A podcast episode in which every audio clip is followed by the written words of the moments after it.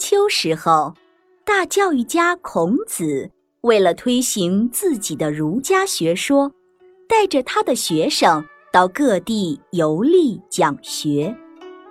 一天，孔子的马车正吱嘎吱嘎的在大道上行驶着。吁！赶车的子路突然喝住了马匹。有两个孩子正在道中间忙着垒城池。这座小小的石头城挡住了孔子的马车。子路一脸不满，他教训起两个孩子：“谁家的小孩在这里垒石头挡道？快快让开！”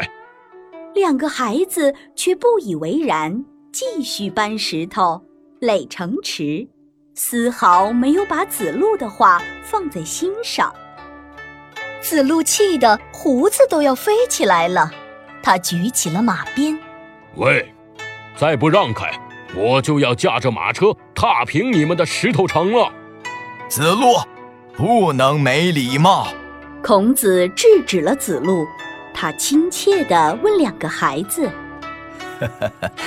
敢问是哪位小将军掌管此城啊？”“是我。”其中的一个孩子回答：“先生像个学问人，您该知道，自古以来都是车子绕城而过。”孔子点了点头，认为这个孩子讲的很有道理。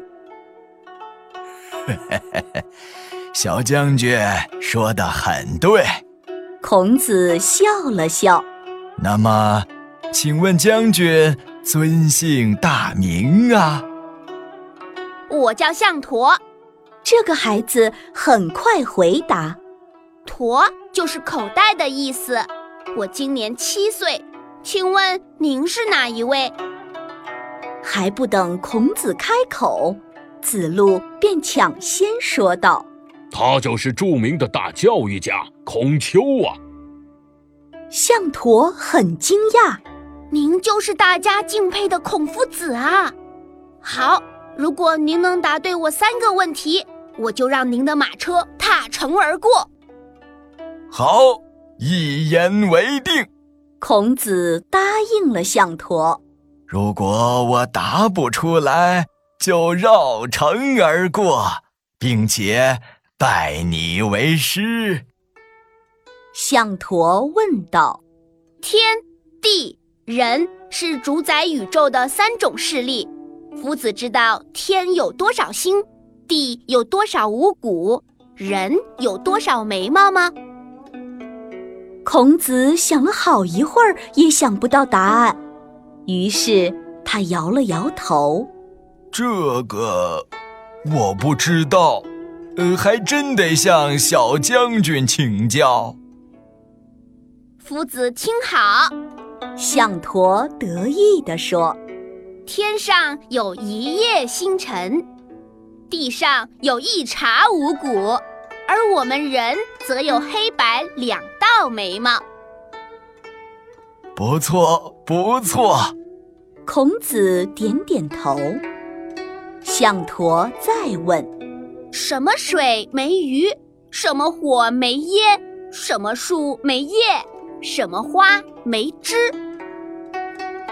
孔子认真想了想：“江河湖海都有鱼，柴草灯烛有火就有烟，没有叶不成树，没有枝。”又哪儿来的花呢？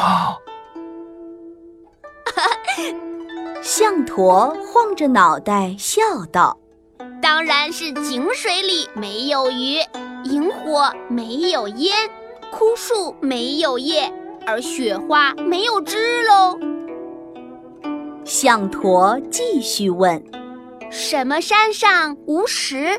什么车子无轮？”什么牛没有牛犊？什么马没有马驹？